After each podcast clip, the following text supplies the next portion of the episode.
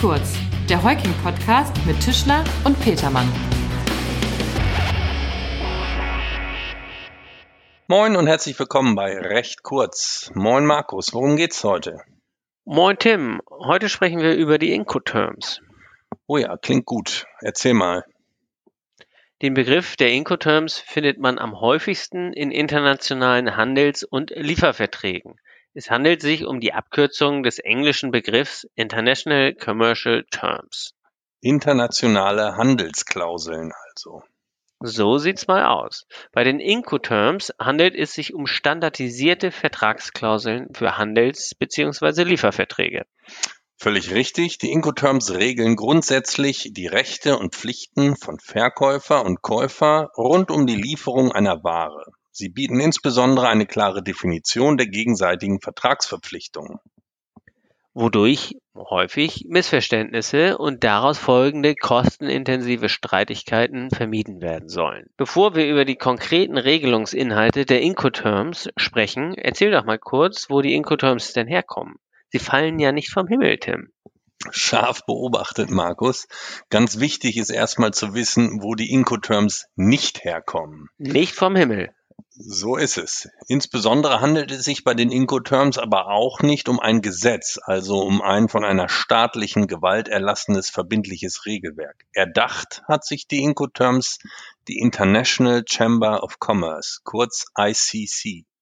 Und wer des Englischen mächtig ist, hat schon erkannt, dass es sich bei der ICC um die Internationale Handelskammer handelt, die übrigens 1920, na wo denn, in Paris gegründet wurde. Ah, Paris, Champs-Élysées, L'amour. Soll ich nochmal sagen, was ICC auf Französisch heißt, Klar, Markus? Logo, Logo, Logo. Chambre de Commerce International. Klasse, vielen Dank, Tim. Das schneiden wir auf jeden Fall raus, meine Güte. So, ähm, zurück zum Thema. Also, die ICC ist eine nichtstaatliche Organisation zur Unterstützung und Förderung des weltweiten Handels und der Globalisierung. Ganz genau. Die ICC ist die weltweit größte Wirtschaftsorganisation mit zig Millionen Mitgliedern in mehr als 100 Ländern. Kein Wunder also, dass sich die erstmals 1934 von der ICC veröffentlichten Incoterms mittlerweile zu einem globalen Standard entwickelt haben. Du meinst 1936. Aber gut, ähm, ja, du hast recht.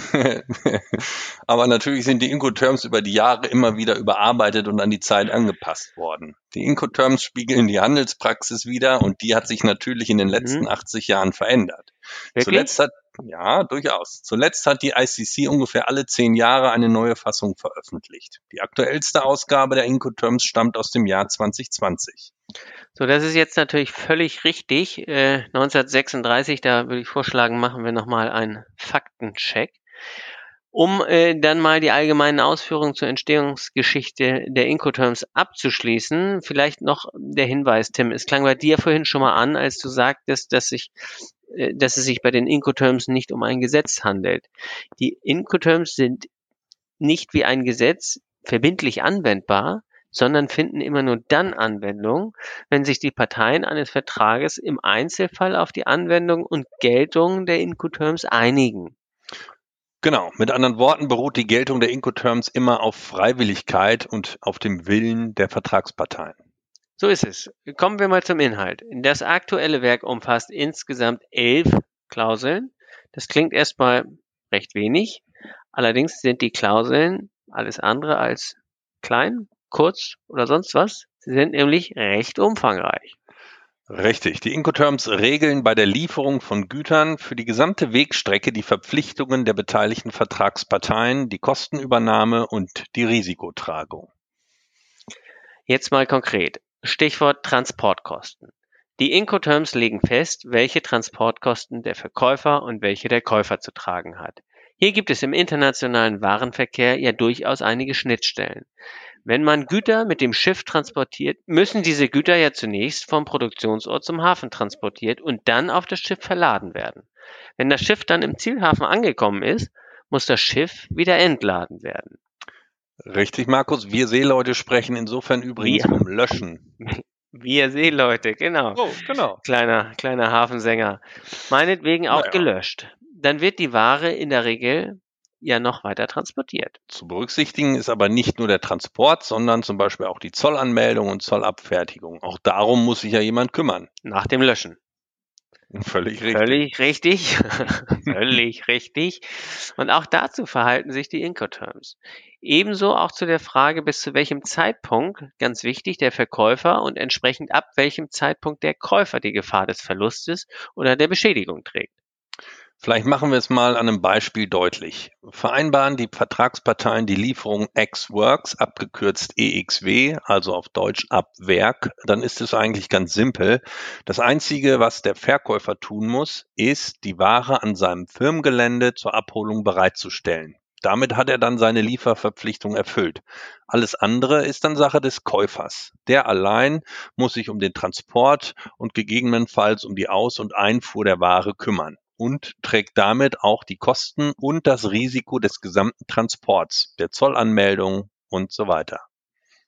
Die Ex-Works-Klausel ist damit die verkäuferfreundlichste Incoterm. Das Gegenstück dazu ist die Lieferung DDP. DDP steht für Delivered Duty Paid und beinhaltet die maximal mögliche Verpflichtung für den Verkäufer. Also Korrekt. die Käufer, also die käuferfreundlichste Incoterm.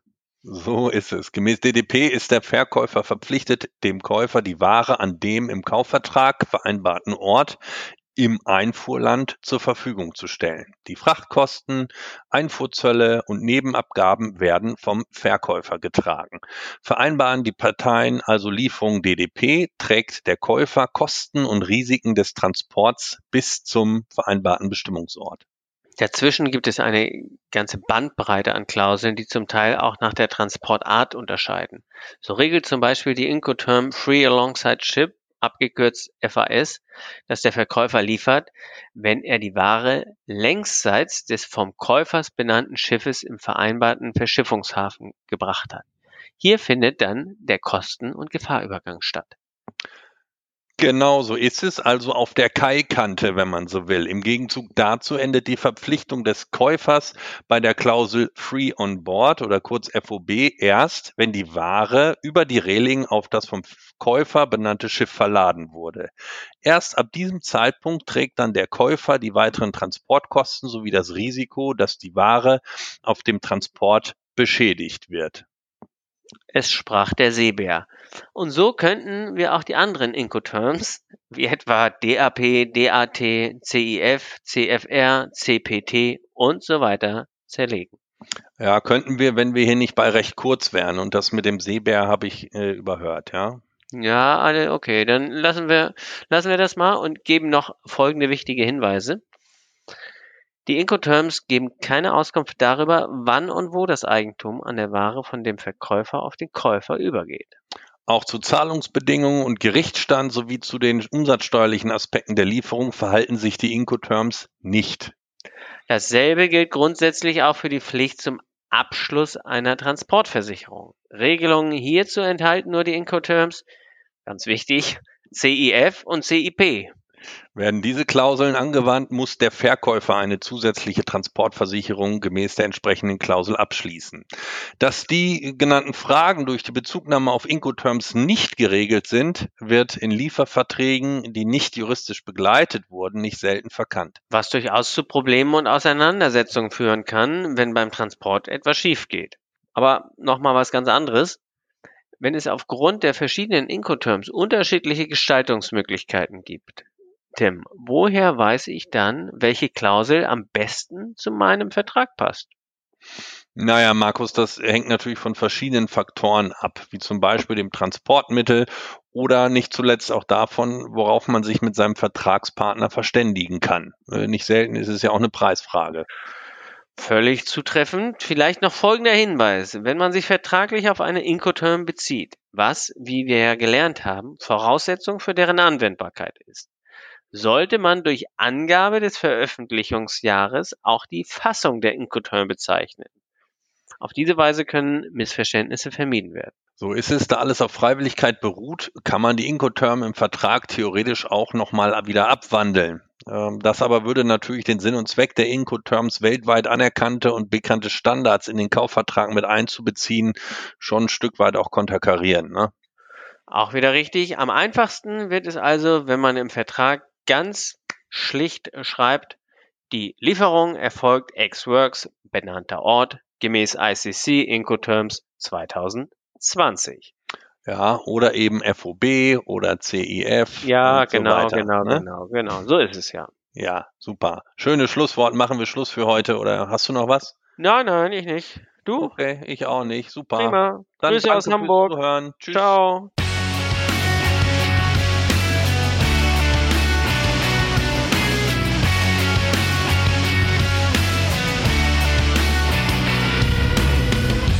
Das war recht kurz, der Heuking-Podcast von und mit unseren Rechtsanwälten Tischler und Petermann. Sie erreichen uns unter heuking.de.